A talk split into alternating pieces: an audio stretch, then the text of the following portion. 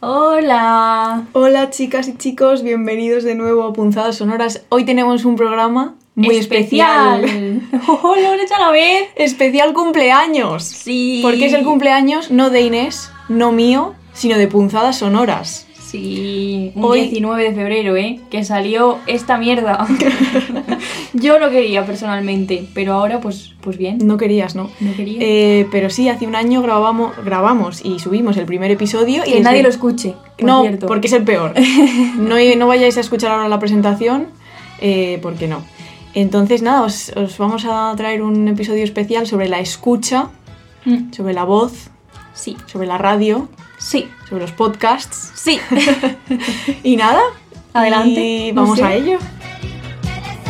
Punzadas sonoras con Inés García y Paula Ducay. Bueno, como muchos y muchas sabréis, hace poco estuvimos en la radio de verdad. La radio es la radio dentro de la radio. Sí, la cadena SER concretamente. ¿Y qué pudimos hacer allí, Inés? Pues fuimos a Hora 25, el mejor programa de España, Claro, sobre todo desde que salimos nosotras, es el mejor programa, sí. hablar un rato con Aymar. Sí, fuimos a hablar con Aymar y queríamos contaros un poco nuestra experiencia de ir a la radio porque el día fue, Estrambótico. fue todo un jolgorio. Claro, porque nunca habíamos ido a la radio, era como la primera vez que íbamos, íbamos un poco atoradas. Un poco, solo un poco. Paula está siendo muy elegante. Voy a, ser, voy a Yo me pasé el día, yo lo voy a decir, entre cagando y con ganas de vomitar. En plan, era por arriba y por abajo. Nunca vomité de verdad, pero estuve a punto muchas veces. Ay, ¿sabes? esto te pasa mucho cuando bebes también, ¿eh?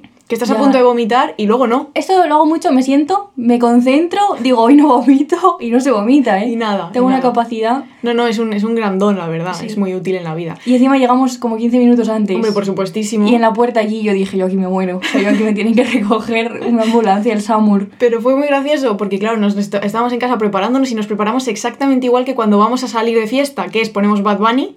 Sí. Estábamos eh, eh, en chándal, pijama. mm, Hay una foto, de hecho, en Twitter Sí, pululando. sí. Tremendas pintas, ¿eh? Y, de- y luego de repente unas chicas guapísimas. Sí, Paula me hizo el eyeliner. Claro. Yo te- estaba mala. Tú me plantaste el pelo. Es verdad, tú llevabas como cinco frenadoles. Eh, no sé si me habéis oído, la gente que conoce mi voz, pero tengo una voz extremadamente mocosa Sí. en esa entrevista. Llevaba el paquete de pañuelos en el bolsillo y Paula me estaba todo el rato mirando porque se me iba a caer. Y se me Yo- cayó. Yo, durante la Pero no entrevista. sonó. No, no, no se nota porque nadie lo sabe, pero Inés estaba, eh, sí, su paquete de Kleenex estaba a punto de caerse todo el rato y yo mirando diciendo, y si se cae y hace ruido y se oye, porque claro, aquí se oye todo. Se era todo como, un, como una paranoia. Pero bueno, nos lo pasamos muy bien. Fue increíble. Y además- la gente toda majísima. No, la verdad es que muy majo. el señor de la puerta, Javier se llamaba, yo creo, ¿eh? sí, el de que le das el DNI, Y, y dijo, llamó por teléfono a Aymar, bueno, igual a Víctor. a Aymar igual no, a, ¿eh? a Víctor, que es el subdirector de la 25, nuestra persona favorita. Sí, un abrazo desde aquí. Eh, y dijo, está aquí la señora Paula Duca y la señora Inés García, que vienen a ver a Aymar o algo así. Y yo, ay, ay, ay, ay. y nosotros, ah, pues efectivamente, así es. Y luego nos hicieron un tour por la redacción, que fue... Porque claro, es- supongo que ellos piensan, y con, con toda la razón del mundo, que una persona que nunca ha visto una redacción de radio y estudios es fascinante. Yo no lo pude disfrutar del todo, porque estaba absolutamente en otro sitio, Sí. pero, pero, jo, Pero, casi y- me muero. Y, y a quién viste, Inés? Voy a contarlo bien. Estábamos sentadas en un sillón. ¿Te acuerdas? Sí, Y hombre, no, dije, se me va a olvidar. vi venir unas patitas y dije, Paula, Paula, creo que bien. Todo esto, eh, nosotras fingiendo ser personas como adultas, pero en el fondo no. Aymar va a escuchar esto y va a decir, pobres chicas, están nerviosísimas. No, pero nos lo pasamos muy bien. No, pero yo, yo quería que contaras lo otro. Claro, y voy, Ah. voy. Y entonces, Es que esto fue antes. No. Sí, cariño. No, íbamos con él. ¿Cómo va a ser antes? Íbamos con Víctor, que nos llevaba Ah, al verdad. sillón, que no, ya, Inés ni se acuerda. Claro, o sea, es que yo, en fin, no me enteré mucho Víctor nos recogió con sus propias manos, nos llevó al sillón donde esperábamos. Vale, es verdad. Entonces, de camino al sillón, Sí. de repente vi un cristal, miré y vi el estudio grande de la cadena serie estaba Francino. Sí, Que claro, a mí me dio ahí ya una embolia pulmonar. sí. Y luego había un muro. Es que claro, la gente esto no va a entender. Estaba el cristal como un muro y entonces yo vi que volvía el cristal. Y yo, Paula, mira a la izquierda. Pero yo lo dije como si fuera este la última frase del planeta. En plan, el planeta se iba a destruir. Y yo le dije a Paula, Paula, mira a la izquierda. Y entonces Paula miró y lo vio. Y estaba, sí. Es que Inés es probablemente la mayor fan de Francino No, de, seguramente no. de España. Habrá alguna señora que me gane. Bueno, pero una solo. Pero me gusta mucho Francino. Un saludo desde aquí. sí, a ese señor. Así que nada, eso es lo que pasó. Pasaron muchas cosas. Yo me lo pasé muy bien. Bueno, sí. Dentro del, del Jari. Me lo pasé muy bien. Yo también, fue fascinante. Luego era muy gracioso que yo no me acordaba de nada, en plan, de lo que había pasado en la No, no. entrevista. Yo no sabía qué preguntas nos habían hecho. Y Paula me decía, nos ha preguntado esto y yo, ah, mira, Mira, pues qué bien. bien preguntado. Sí, sí, sí, sí. No, no, no, la verdad es que lo pasamos muy bien. Muchas gracias, Aymar, por invitarnos Sí, y a Víctor también por, por organizar y a todo el equipo de Hora 25. Un abrazo desde aquí. Lo hacéis estupendamente. Gracias Sí. por informar a España. Sí, y... genial, la verdad. Sí. Y ¿Y, nada? ¿Y qué? El misterio. No, y ahora, ya que nosotras llevamos punzadas a la radio, pues queríamos traeros la radio a punzadas. Hola Inés, hola Paula, soy Aymar y nada, quería mandaros un beso muy fuerte a, a vosotras y a todos los oyentes de Punzadas, del que soy uno más. Sabéis que os escucho con mucha atención y muchísimo cariño porque creo que representáis, bueno, sois uno de, los representantes de lo mejor que se está haciendo ahora con, con el audio, sobre todo para qué utilizáis el audio en vuestro caso, que es para ensanchar conocimiento y sentimiento. Y, eh, y eso lo hacéis, nos ensancháis nuestro pequeño cuadrilátero mental, nos ayudáis a, a ejercitarlo y que haya dos tías como vosotras haciendo eso con el audio, pues me encanta. Y me encanta ser uno más de punzadas. Un beso muy fuerte. Bueno, muchísimas gracias, Aymar. Sí, qué ilusión, ¿eh? Por Y supuesto. qué privilegio Sí. contar con esa voz. Por cierto, el primero, el primer, la primera voz masculina que se escucha en punzadas sonoras. Claro, ¿eh? es que hasta que hemos encontrado a alguien decente. Claro, claro, nos ha en el mundo costado. masculino, madre mía. Es verdad. Y nada, supongo que todo el mundo conoce a Aymar. Pero para quien no lo sepa, no es el jefe de la SER, pero es el jefe de la SER en nuestro corazón. Efectivamente, muy bien puesto Inés. Eh, bueno, y precisamente eh, para empezar así con el tema de la escucha y la, la radio, hablando de la radio, queríamos contar una idea de Aymar, o por lo menos yo se la he escuchado a él en, en entrevistas, eh, que reflexiona un poco sobre la radio hoy en día, porque claro, la radio hoy en día no se puede representar con la imagen de un transistor, la radio ha pasado a ser muchísimas más cosas.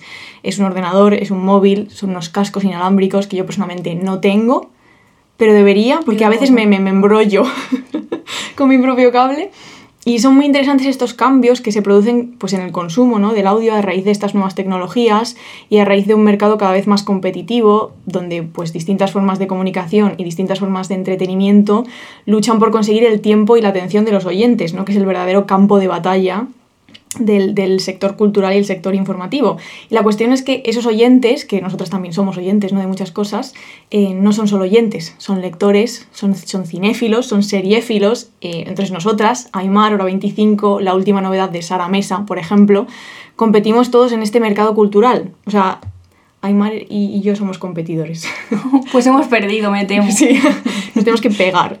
Eh, y entonces hoy vamos a hablar un poquito de esto, vamos a hablar también de, de la voz, de la radio y sobre todo vamos a hablar de la escucha, que es como el título, ¿no? Aparte de que es el cumpleaños de punzadas, vamos a hablar de la escucha.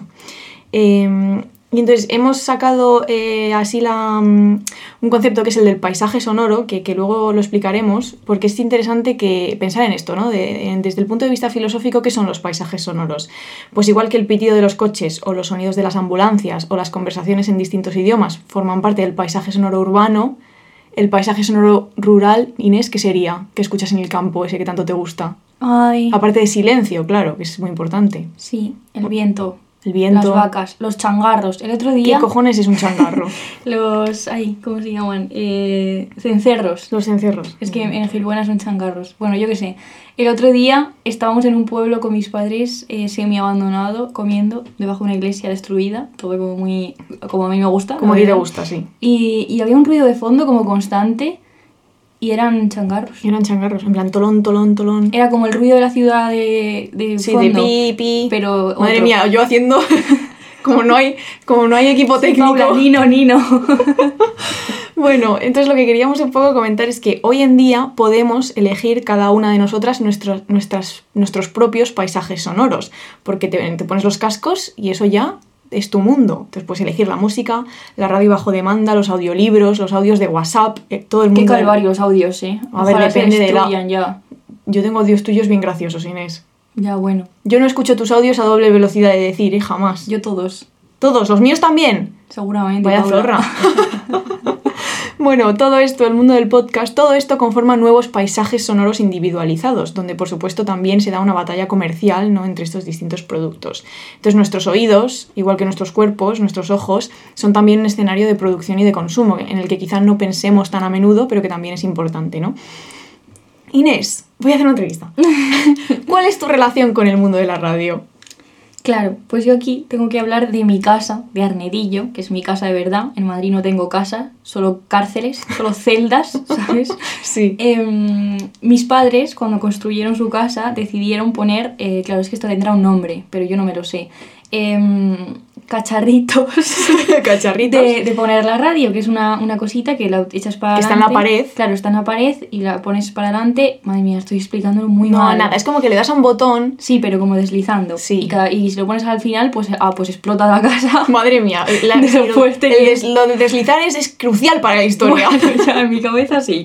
El caso que en todas las habitaciones de mi casa tenemos un, un cacharrito de radio. También he de decir que mi casa tiene muchos pisos, es una casa de pueblo muy alta y entonces no, no tiene sentido subir al salón Claro. para poner la radio abajo, entonces Sí. es, es útil. Bueno, entonces en mi casa la radio y concretamente la cadena SER, porque he de confesar que jamás ha habido otra radio sintonizada en esa casa, Sí. sale por, por las paredes, que a esta Paula le gustó mucho. O sea, yo el otro día cuando fui dije, un momento, y había estado, ya he estado en tu casa varias veces, pero dije, ¿cómo que me estás diciendo que le pulso un botón y, y la voz de Aymar sale por la pared? No Sí. entiendo nada. Eso es lo que pasa. Además, Además pasa todas las putas noches. sí, y sobre todo, eh, la te- nunca hemos tenido tele en la cocina, nunca, nunca, porque no... No, no, este es, yo perdón, pero este es- me parece terrible tener una, una Sí, tele en la cocina. ¿eh? Jamás. Pero la radio siempre, o sea, en mi casa mucha más radio que tele, en plan, todo el rato. En la cocina es raro que, que no esté la radio puesta, ¿sabes? Esté Mm. quien esté. Sí. Y, tenía un recuerdo muy bonito, de mis primeros recuerdos de infancia igual, ¿eh? No lo sé, ahora habrá otros, pero este lo recuerdo especialmente que estábamos, pues en 2008 hemos mirado eh, cuando ganó las elecciones este señor para poder contar esto. Eh, estamos mi hermano y yo en la bañera de mi baño, que mm, no sé, iba a contar ahora como el contexto, pero da igual. Que es, pre- es precioso ese Nada, éramos niños y nos estábamos bañando, ya Sí, está. sí. Y entonces mi madre estaba y mi padre estaban diciendo como que no gritásemos mucho, recuerdo, porque tenían que decir algo importante por la radio que salía de la pared, ¿vale? Y entonces de repente dijeron que Zapatero había ganado las elecciones y eso se celebró mucho. He de decir que es la única vez que mis padres han votado al PSOE, aquí desvelando lo, que votan mis padres. Sí, la verdad, muy mal. No sé, ¿qué Ahora la da? gente va a pensar que votan al PP. No, no. Por no. lo que sea, no, chicas. PSOE no, como más de... Más, Más de lo otro. Más de la izquierda, ¿no? Más de lo otro, sí. Pero se celebró mucho y lo recuerdo porque fue una alegría de verdad en esa casa, esa noche. que os la dio la, radio. Nos la dio la radio. Sí. Y hoy en día escuchamos podcast. He de decir que aquí hay una persona que escucha muchos más podcasts que, que la otra. Yo tengo que confesar que nunca he sido mucho de radio y, y no soy mucho de podcast, a pesar de que tengo un podcast y soy consciente de que una no puede hacer una cosa bien si no sabe qué es lo que están haciendo otras personas incluso mejor, entonces estoy haciendo un esfuerzo, pero he de decir que me, me cuesta un poco como introducir el audio en mi rutina diaria, ¿sabes? Nunca he estado acostumbrada a hacerlo, la radio, donde el sitio donde más los- la he escuchado es en el coche, con, con mis padres, con mi padre sobre todo a veces por las mañanas, en una época en la que me llevaba a, a- pues a la universidad o donde fuese y se ponía la radio, ¿no? Pero me cuesta, me cuesta sobre todo porque hay una actividad que yo hago mucho y que es como prioritaria en mi vida, que es leer, y, y me resulta imposible, claro, no puedo leer y, y- y escuchar a Francino a la vez, porque no puedo. Entonces me, me- me cuesta mucho. Entonces tengo como podcast eh, así como elegidos que sí que escucho regularmente, pero es algo como una asignatura pendiente. Y cuando Inés me dice, me dice sí, escucho como 35 podcasts, yo, pero ¿cuándo sacas el tiempo, muchacha? Claro, porque eh, justamente los, lo- o sea, las situaciones en las que no puedo leer es cuando escucho el podcast. Eh, escucho el podcast haciendo cosas, siempre me voy a dormir escuchando la radio. Claro, siempre. yo cuando me voy a dormir escucho el silencio. Claro, yo no. Sí. Tengo que escuchar o un podcast o... o ¿Hubo- algo. no, ¿No hubo una, una etapa en tu vida en la que te dormías escuchando los gritos de Ignatius? La vida moderna. Me- hubo una época de mi vida en que me, me dormía escuchando el capítulo de ese día de la vida moderna. Yo no sé cómo se duerme con eso, pero, pero ¿y qué tal las pesadillas luego? Sí, no sé, yo sí escucho bastante. También eso, como en mi casa siempre ha estado de fondo, como que lo primero que escuché, que, o sea, que me acostumbré a escuchar es cuando me fui de casa, escuchaba la SER en la aplicación, que empecé como a, a manejar esto de que puedes escuchar, esto es una maravilla, ¿no? La radio bajo demanda se Sí. llama. Em, que puedes escuchar solo los trocitos de los programas, pues escuchaba muchísimo la SER. Y luego fueron surgiendo como los podcasts, ¿no? Mm. Nuestros podcasts, pues de forma semanal, Ciberlocutorio, Las hijas de Felipe, Reinas del Garito, que me Mm, gusta mucho, sí, La pija y bueno. la kinky, Mm. todas estas cosas que escuchamos mucho y ya pues también eh, escucho estas cosas. Bueno, pues mira, pues ya hemos dicho lo que hemos escuchado. Hoy, Sí. hoy no vamos a hablar de lo que leemos, sino de lo que escuchamos.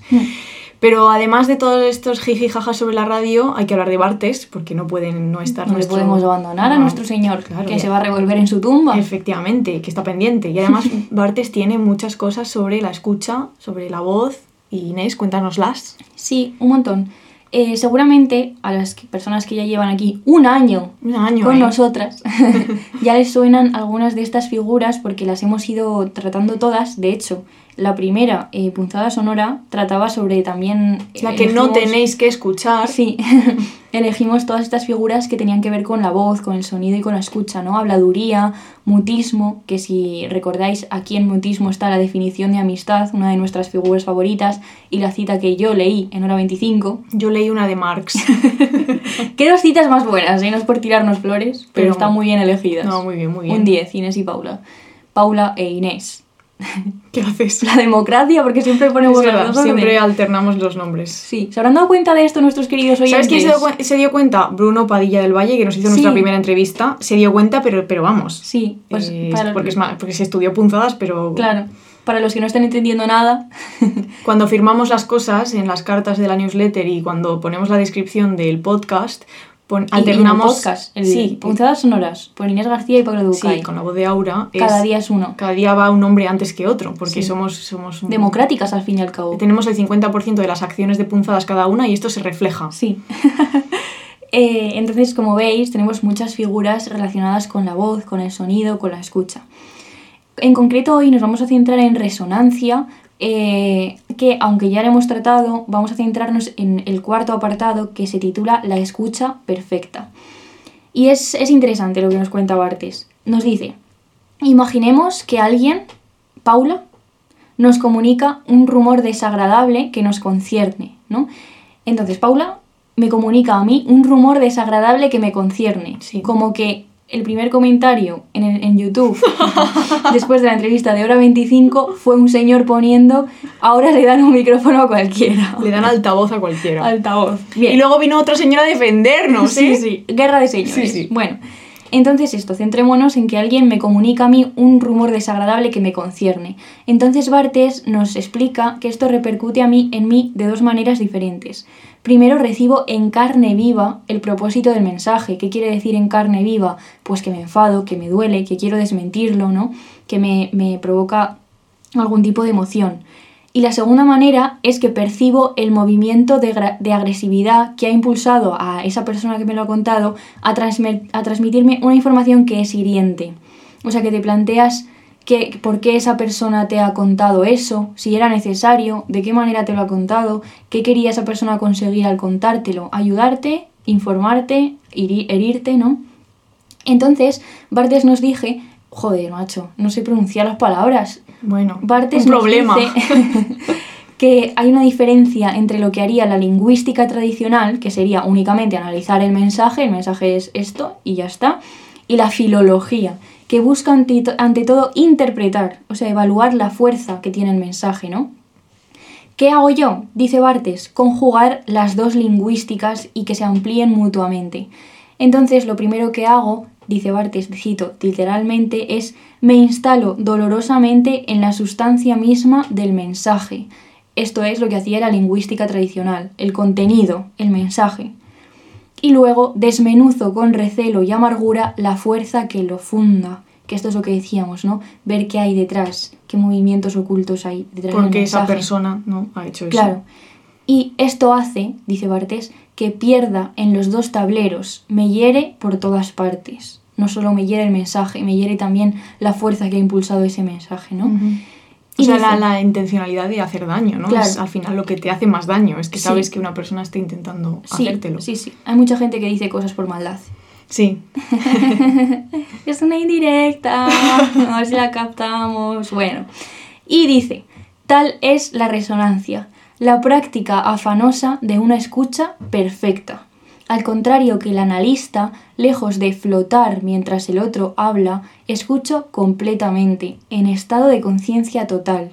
No puedo abstraerme de escucharlo todo, y es la pureza de esta escucha lo que me resulta doloroso. Muy bonito y muy bien Bartes como siempre, este niño mágico.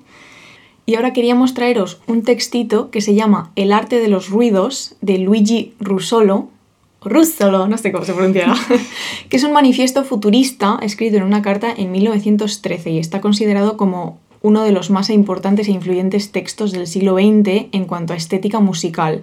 De esto sabrá Inés más que yo, porque Inés es una persona que toca el piano. Bueno, Yo no toco el piano. yo lo tocaba. Yo solo toco los cojones. Más bien lo tocaba. Cuando acabé el conservatorio acabé hasta, eh, bueno, hasta un lugar mal y quería vender el piano y ya no, no lo he tocado más. Bueno, a veces sí, un poquito de, Sí, un de poco para sí. Elisa, un, Un poco poquito sí, un sí. poco sí.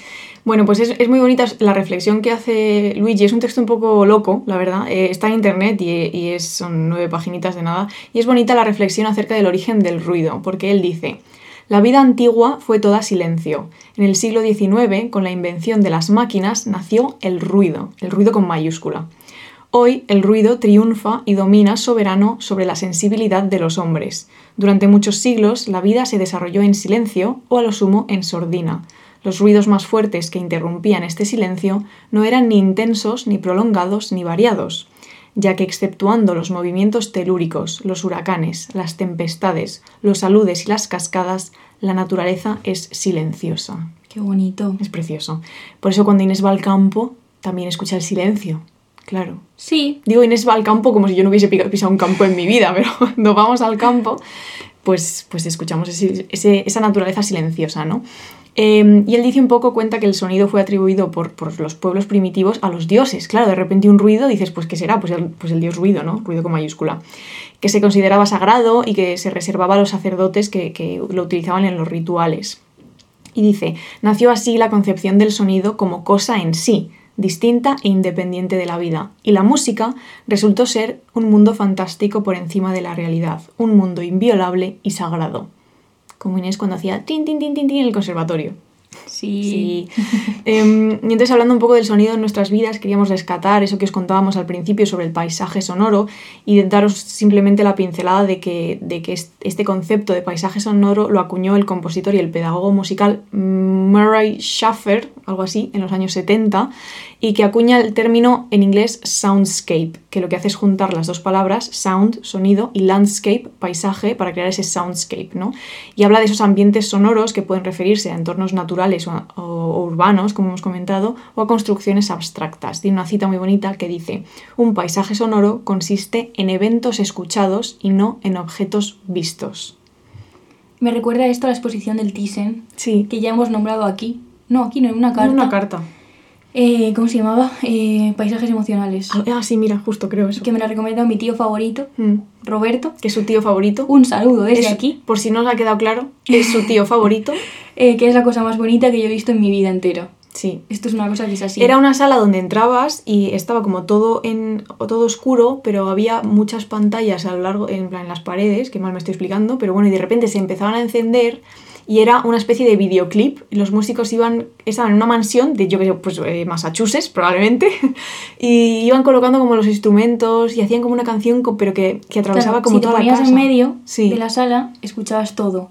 Pero si te acercabas a una pantalla concreta, escuchabas más fuerte lo que estaba sonando en esa Claro, pantalla. había un pianista en una, un un, músico, chelista en claro. otro, un, sí. Y duraba, no sé, una hora, Sí. quiero recordar. Y yo de verdad, o sea, si esto se hubiera quedado para siempre en el Thyssen, yo lo hubiera agradecido. Sí. El primer día que fui, había una chica en- sentada en el centro, sentada, llorando como una desgraciada. Y yo dije, sí, Sí, Sí. llora, hija, llora. Sí, es que sí. el lugar para hacerlo. qué cosa más bonita, te lo juro. ¿eh? Luego, cuando fuimos tú y yo, estaba lleno de boomers que no paraban de sacar fotos. Ya, además sacar fotos es una cosa que es como infotografiable, en plan, Sí. es una experiencia Inmersiva. súper sensorial, Sí. eh, que claramente mm, si echas una foto eh, no capta ni un 1%, en No. plan, no sé, igual se puede, es que no sé, que quiero que la gente lo vea, Ya, lo pues, sienta. Pues igual está en Oslo o algo así. no sé. Buscando. sí. Sí, y vamos a seguir, vamos a volver a Bartes, porque hoy tenemos mucho Bartes de, de sitios diferentes, en concreto de un libro que se llama Lo obvio y lo obtuso. Es diferen- o sea, como muy difícil de pronunciar este título y de escribirlo, ¿no? No sé, porque tiene Bs y Vs Lo todo obvio junto. y lo obtuso. Sí, para un niño igual sí, Inés, pero tú eres una muchachita con, con 13 másters, pues Bueno, y concretamente nos vamos a centrar en un capítulo que se llama El acto de escuchar, pero recomendamos mucho que ojeéis este libro porque es muy interesante. Este capítulo empieza diferenciando entre oír y escuchar. Oír es un fenómeno fisiológico, podemos describir las condiciones físicas de la audición, esos mecanismos que se activan, ¿no? Eh, la clase de conocimiento del medio, donde te explicaban el sistema auditivo, ¿no? El tímpano. el tímpano, la, cóclea, el... Sí, sí, sí. Sí. Y luego escuchar, sin embargo, es una acción psicológica que no puede definirse más que por su objeto o alcance. ¿no? El objetivo, el objeto, que ha ido variando, nos dice Bartes, a lo largo de la historia y diferencia entre tres tipos de escucha diferentes. El primero es la alerta, ¿no? que esta es típica de los animales. Nos pone un ejemplo concreto como un lobo que escucha el sonido de su presa. Luego la escucha eh, pasa a otro nivel, que es el del desciframiento. Lo que intentamos captar por los oídos no son simplemente alertas, sino signos. Y aquí comienza, según Bartes, el ser humano, ¿no? La diferencia con. o el alejamiento con el animal. Dice, escuchamos como leemos, es decir, de acuerdo con ciertos códigos. Y la tercer, la tercer, el tercer, madre mía los artículos. Ah, el tercer tipo de escucha es en el que estamos interesados no en qué se dice, sino en quién habla. Claro, porque surge un espacio intersubjetivo. Hay dos personas que se comunican y dice Bartes, yo escucho, también quiere decir escúchame. Claro. Hay un intercambio, ¿no? Eh, es también interesante que en este capítulo hace una diferenciación entre los sentidos, ¿no? Los distintos sentidos, la vista, la audición, em, espérate que no me sé más El sentidos. sabor, el tacto, El sabor. el, el olfato. bueno, ahora nos vamos a centrar en lo Si que tuvieras dice- que perder uno, Típica pregunta esta, ¿eh? ya bueno, perdón. Eh, No, es que es difícil, me parece Yo, el- difícil. mm, Yo creo que el olfato, porque así no me huelo los sobacos, que Joder. estoy obsesionada con esto, ¿sabes? Ay, sí y que ducharme compulsivamente. Eh, no, pero o el, el, el gusto no, porque cuando tuve COVID lo pasé realmente mal comiendo mierdas, masas que no sabían a nada. Inés ha tenido COVID como 50 veces. ¡Ay! y tiene un trauma con los... Experta en test de antígenos, pero esto lo contamos pues en otro momento. En otro momento, sí, en otro momento. Eh, pero sí, es una pregunta y no sabría qué decirte. El oído y la vista, ¿no? O sea, por favor, no. ¿Y el tacto? Mira, el tacto total no me toca a nadie. pues, pues adelante, ¿sabes? Yo ya, yo, que Es verdad. me quiten la piel, si no la Tienes- uso para nada. Ay, Dios mío, madre mía. La van a desollar, joder. Mira, el desollado. el desollado ¿eh? es una, figura, de Barthes. Sí, es una figura, sí. Bueno, nos dice Bartes que la audición está ligada a la evaluación de la situación espaciotemporal. Y es muy, es muy interesante como que le da una mirada que quizás no, no solemos em, como em, relacionar con, con la audición, sino más con la, seguramente con la vista. Dice que la escucha es el sentido propio del espacio y del tiempo porque capta los grados de alejamiento y los retornos también de la, de la estimulación sonora. Y dice, voy a leer una cita. Atención. Es sonora la apropiación del espacio, el espacio doméstico, el de la casa, el del piso, el equivalente aproximado del territorio animal. Es el espacio de los ruidos familiares, reconocibles, y su conjunto forma una especie de sinfonía doméstica.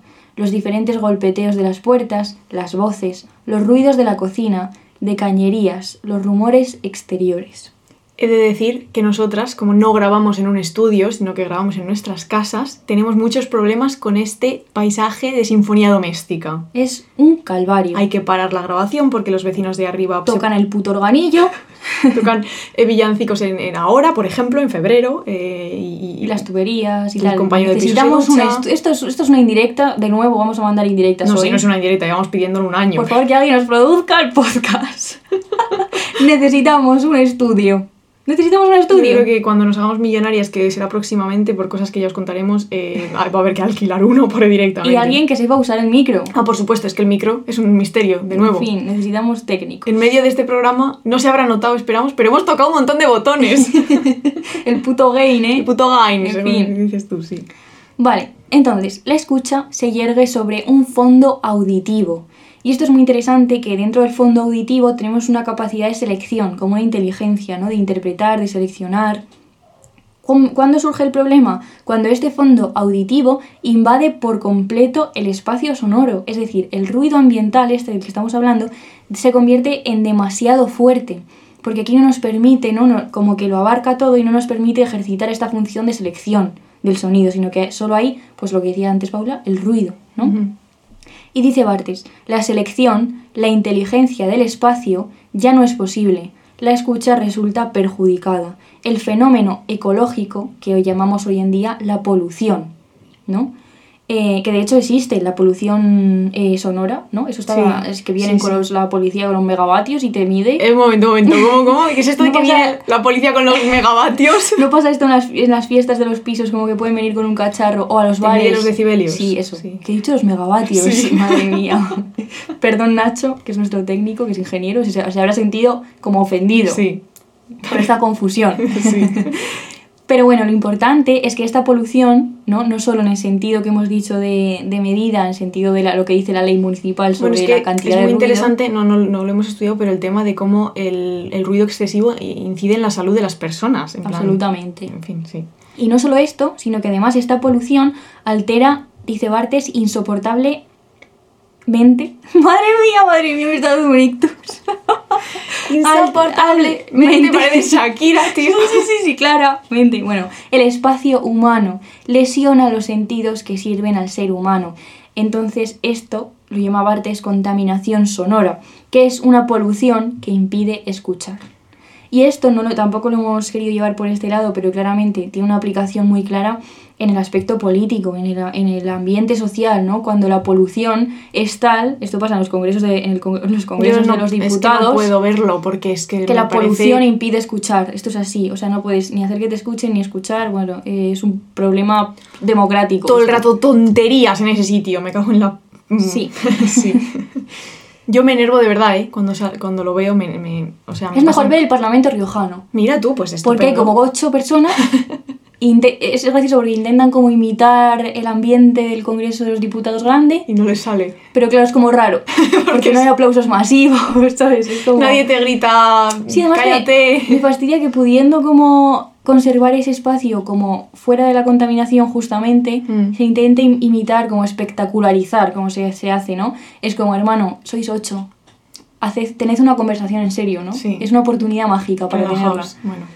Pero bueno, está bien, ¿eh? Cuando te Viva el Parlamento riojano. ¡Viva! ¿Dónde está eso? En Logroño. Claro, claro. Ya podría estar en Arnedillo. Pues es que debería, pero... Pues la verdad es que no, porque mira, de verdad, toda esa gente ahí en ese sitio precioso. Eh, bueno, queríamos eh, recomendaros algunas, eh, algunas pinceladas literarias y filosóficas relacionadas con el mundo de la radio, de la escucha, de la voz.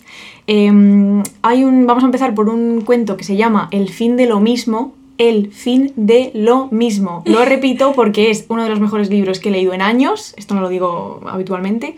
Es de Marcelo Cohen. Me parece una puta pasada. Es un libro muy literario para leer despacio y disfrutar realmente de la prosa. Y tiene un cuento que se llama Aspectos de la vida de Ensati, que os voy a leer el inicio, porque es que, qué inicio, ¿eh? Dice, bajo un... Bueno, espérate que me, que me atropello. Está sonando el organillo de los vecinos, no me jodas, ¿eh? Nada, tírate. Vale. Bajo un espeso cielo sin luna hay un edificio. En el edificio varias ventanas abiertas, aunque ninguna iluminada, y cerca de una de esas ventanas un hombre pensando que ocupa el centro de la noche. Es que Madre de Dios. es que es bonito. Y, y traigo este cuento a colación porque es un cuento sobre un hombre que persigue un grito en la noche. ¿no? Él está en la cama, en esa duerme vela que, que, que Cohen explica con tanta maña literaria, y de repente escucha un grito. Y es un grito fascinante porque dice algo así como, el grito no es un insulto, no es un gemido, no se hunde claramente en el silencio como el chillido de un lirón, no le da peso al silencio ni lo forma, lo fractura. Y es muy, es muy guay cómo persigue el grito. No os, no os cuento al final qué es el grito, pero porque tenéis que leerlo y comprar este libro. Eh, y luego también quería contaros un poco un cuento de, de John Cheever, que es un cuentista que nos gusta mucho, porque a mí sobre todo estos cuentistas eh, norteamerica- norteamericanos, de los que ya hemos hablado alguna vez, hemos hablado de Carver, ¿no? Eh, habremos mencionado a Salinger alguna vez, que se dedicaban básicamente a, a contar en sus cuentos todo aquello que estaba por debajo de la clase media de los años 50 y 60 en Estados Unidos, ¿no? de estos suburbios que salen en Mad Men, que a mí me fascinan. Y entonces Cheever tiene un cuento que se llama La radio monstruosa. Y es uno de sus primeros cuentos, yo creo que cuenta la trama de, de, mm, un matrimonio, que son Irene y Jim, los Westcott, y entonces se compran una radio. ¿Y qué pasa con la radio? Pues que empiezan no a escuchar lo que se sintoniza en la radio normal, sino que empiezan a escuchar a sus vecinos. Es como que la radio se conecta con las, con las casas de los vecinos. Y entonces dice, dice Chiver, los Westcott oyeron esa noche un monólogo sobre la pesca del salmón en Canadá, una partida de bridge, comentarios sobre una película casera y una agria disputa doméstica a propósito de unos números rojos en un banco. Apagaron la radio a medianoche y se fueron a la cama cansados de tanto reír. Claro, ellos empiezan a escuchar las conversaciones privadas de sus vecinos, de su edificio, y entonces de- al principio del cuento están en plan jiji jaja, qué divertido es esto, pero luego todo se, en- se enturbia, obviamente. Eh, empiezan a escuchar las miserias de los vecinos, ahí ya no es tan divertido, ¿no? Y escuchan incluso a un hombre dándole una paliza a su mujer. Esto, por supuesto, pues causa dilemas éticos en el matrimonio, no os cuento cómo termina el cuento, eh, pero es curioso cómo eh, la primera reacción de ella, de la mujer de Irene, cuando empiezan a escuchar a los vecinos, es decir, me podrán escuchar ellos a mí, como un miedo a que Claro. también a través de la radio se desvelen pues esas miserias que están ¿no? por debajo de esta patina impoluta de matrimonios perfectos, etc. Qué interesante. Sí, es, es muy bueno este cuento. También queríamos recomendaros, aunque es una recomendación que, que todo el mundo ya conocerá, pero bueno, Llamadas Telefónicas de Roberto Bolaño, también de nuevo un- una, una serie de cuentos que tienen mucho que ver con la escucha. Eh, y un cuento de Salinger que se llama Linda Boquita y Verdes mis ojos. A mí este título en español me parece como absurdo porque lo de Boquita me, me saca mucho, pero es un cuento fascinante, de verdad. Mm, Es que lee a Salinger. Yo ya, yo no lo digo más, pero es un cuento que se desarrolla prácticamente entero eh, a través de una conversación telefónica. Salinger era muy buen cuentista y muy buen, esto- esta palabra me la voy a inventar, pero dialoguista, o sea, escribía muy buenos diálogos y es fascinante cómo sucede el cuento a través de una sola llamada telefónica.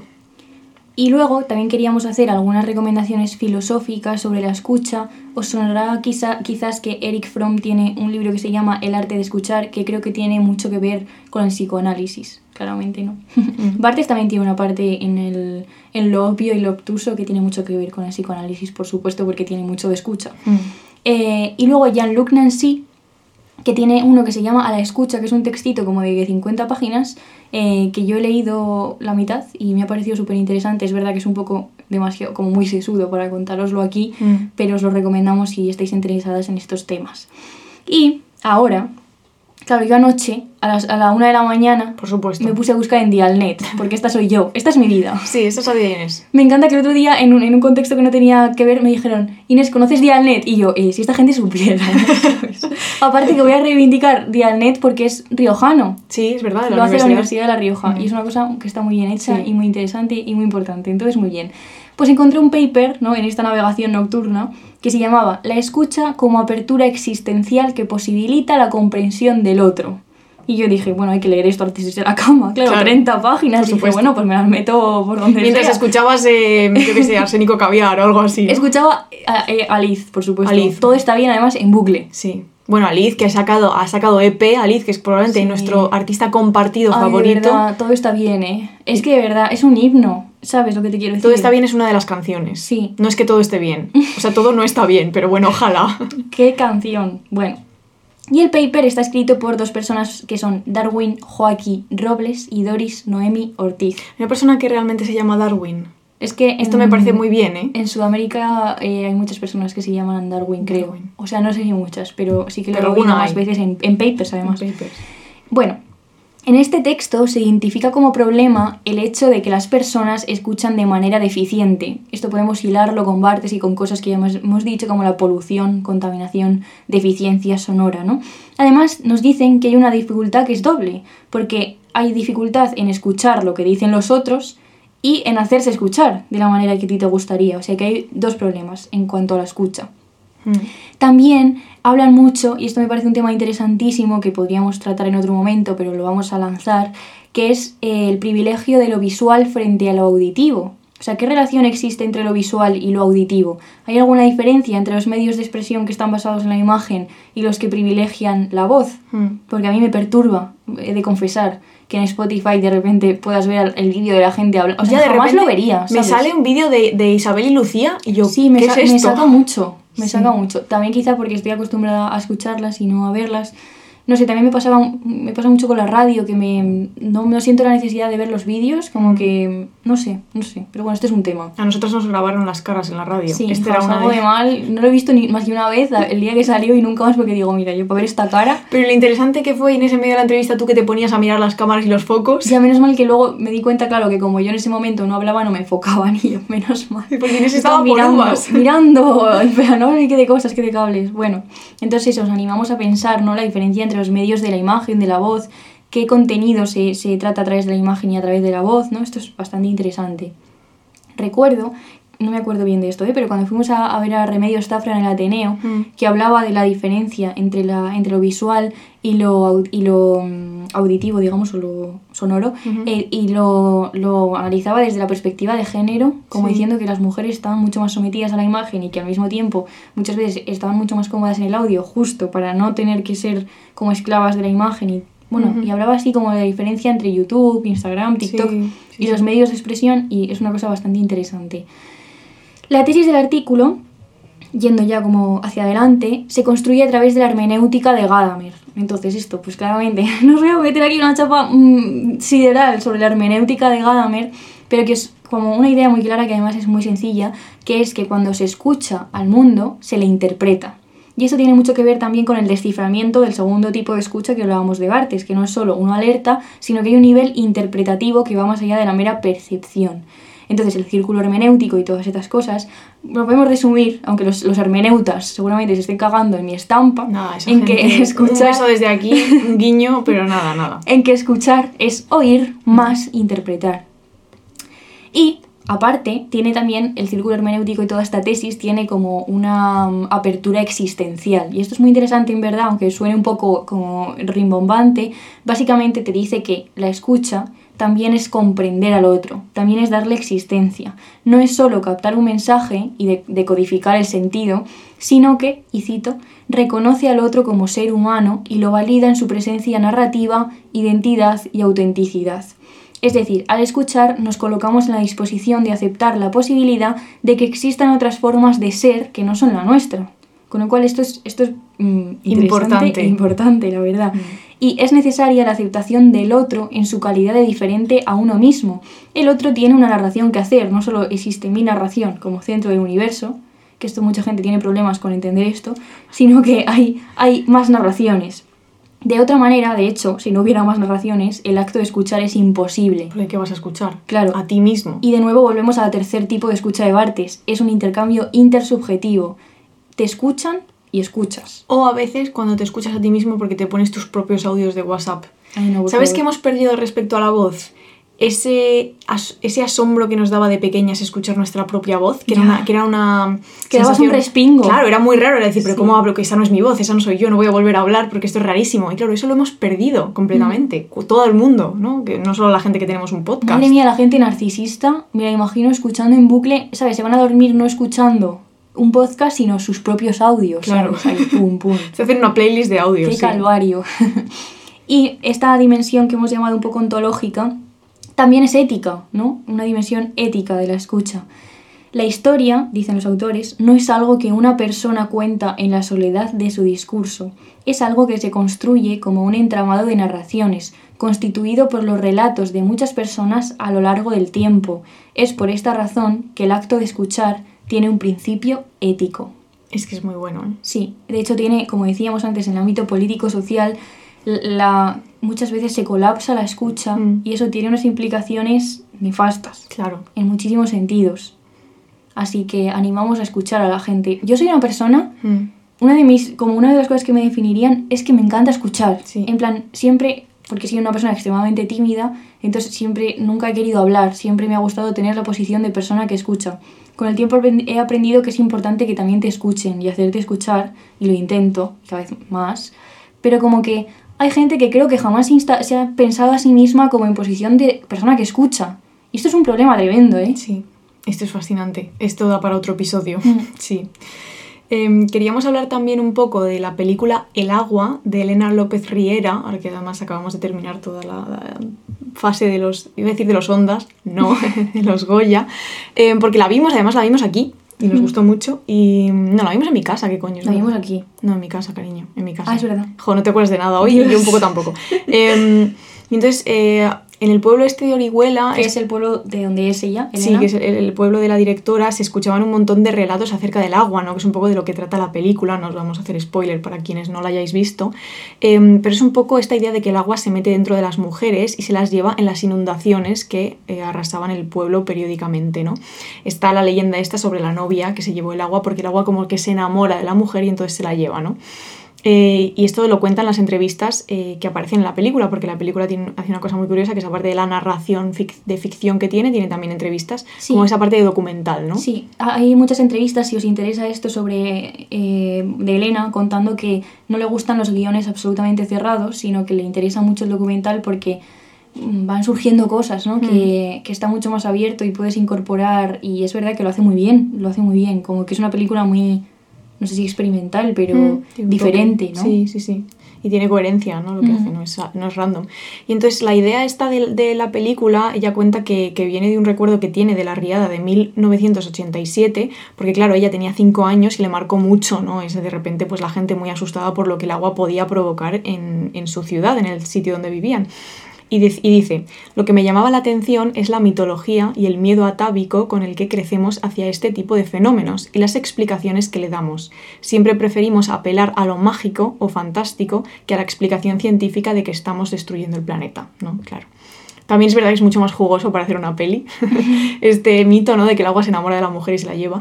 Y entonces ella en la entrevista habla de la fuerza de, que tienen los relatos, los mitos y las de- leyendas y que es que escuchamos, que porque bueno, esto no lo hemos mencionado, pero la tradición oral de transmisión de los mitos y de transmisión del conocimiento, pues por Sí. supuesto mucho anterior a la escritura, ¿no? Y será una la forma de escucha más importante. Sí. Los relatos que te conforman porque los has escuchado desde que has nacido. Y es lo que ina- inaugura un poco la filosofía, ¿no? Al fin y al cabo, y es todos esos diálogos de, de, Platón y ¿no? todas esas cosas que, que se transmitían a través de la escucha y la conversación.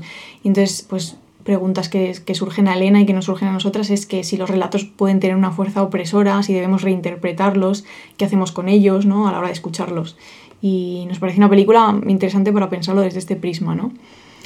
Y ahora para acabar, en vez de contar que estamos leyendo, ¿no? Por tú ya has mencionado un montón de podcasts, pero yo quiero, yo quiero echarle la bronca a un podcast.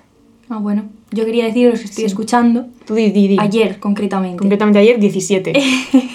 Ayer, cuando me fui a dormir porque sabía que me iba a costar un poco, eh, estuve escuchando a las hijas de Felipe y su último episodio que se llama Obediencia, Bill Gusanillo complaciente. Se me bueno. Y me lo pasé muy bien, la verdad. Y luego me quedé dormida, claro, Hmm. porque no lo acabé. Sí. Porque me pongo la lunita a apagarse automáticamente en 30 minutos. Ya está bien eso, ¿eh? Luego, es es decir, que tengo una capacidad ya desarrollada que es noto que tengo sueño y me estoy durmiendo y lo paro yo. Claro, bien. Cuando ya estoy como en, en Como otra en, parte. en el Sí, quinto, sí. sí. Eh, también he estado escuchando ayer la entrevista que le hizo Imar en Hora 25 a Alberto Ruano, que es el jefe de emisiones de la cadena SER, que es súper interesante porque es una persona que lleva 41 años, creo, eh, trabajando en la cadena SER, siempre detrás de los micros, ¿no? Y decía que estaba nervioso. Detrás porque- de los mic. Claro, o sea, detrás. Claro, del- no delante, claro. Detrás, Claro, claro. yo qué sé. en, detrás del cristal ese donde Sí, hay botones. ahí. Y entonces estaba como, decía, jo, es que claro, llevo aquí trabajando toda la vida, además era muy bonito porque hablaba de la SER como su hogar, ¿no? Como su casa. em, y, y de estar delante del micro, pues, a- pues le atoraba, claro, normal. Claro, normal. A mí también me atoró. Sí, a mí también.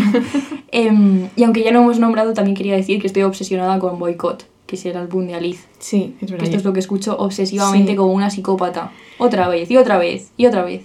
Bueno, es que le vamos a ver en concierto pronto, hay que prepararse. Sí. Em, yo, a pesar de que me cuesta escuchar podcast, lo admito aquí, em, el otro día escuché el, el episodio de Arsénico Caviar, que por cierto, enhorabuena a quien haya pensado el nombre de ese podcast, me parece absolutamente brillante. Arsénico Caviar, me parece buenísimo. Em, que hablaban del deporte, contra el deporte, supo- me imagino que se titulaba, y, y por culpa suya, claro, lo graban en un bar cerca del Bernabéu en, en día de partido. Entonces, claro, te puedes imaginar el ambiente en ese sitio. Bueno, yo no es que me lo puedo imaginar, es que lo he, lo he vivido, em, porque yo trabajé muchos años de azafata en el Bernabéu, sirviendo canapés a las personas que iban a los palcos a ver los partidos.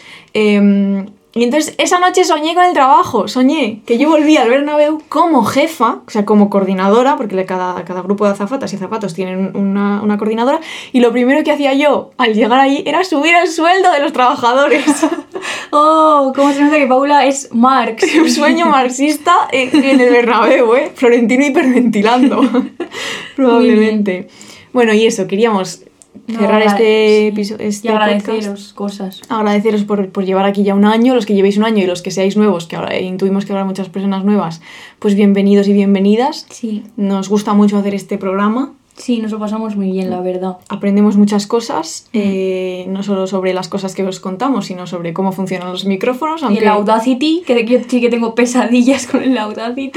con el programa que utilizamos para editar. Y nada, que muchísimas gracias, feliz Sí. cumpleaños a Punzadas Sonoras, esperamos dentro de exactamente un año sacar otro episodio que diga exactamente lo mismo, feliz cumpleaños número 2. Sí, y nos escuchamos, claro. Y nos por ahí. escuchamos por ahí. Y vamos a leer una cita para el final, ¿no? Sí, es de Bartes Pues y es de lo obvio y lo obtuso. Pues dale. ¿Yo por qué? Porque te lo has elegido tú. Pauli, ¿Qué? léalo tú. ¿Por qué? Por favor. Joder. Es que le dejo. No, no, no. Sí. Esto es absolutamente mentira. Bueno, me obligan. Me obligan desde los controles. La directora del programa. Sí soy. Venga, va, voy. Desde el punto de vista morfológico, es decir, lo más cerca posible de la especie, la oreja parece hecha para la captura del indicio que pasa. Es inmóvil, está clavada, tiesa, como un animal al acecho. Recibe el máximo de impresiones y las canaliza hacia un centro de vigilancia, selección y decisión. Los pliegues, las revueltas de su pabellón, parecen querer multiplicar el contacto entre el individuo y el mundo y sin embargo también reducen esta multiplicidad sometiéndola a un recorrido ya elegido, pues es necesario, en eso reside el papel de esta primera escucha, que lo que era confuso e indiferente se vuelva distinto y pertinente, y que toda la naturaleza tome la forma particular de un peligro o una presa. La escucha es la operación en que esta metamorfosis se realiza.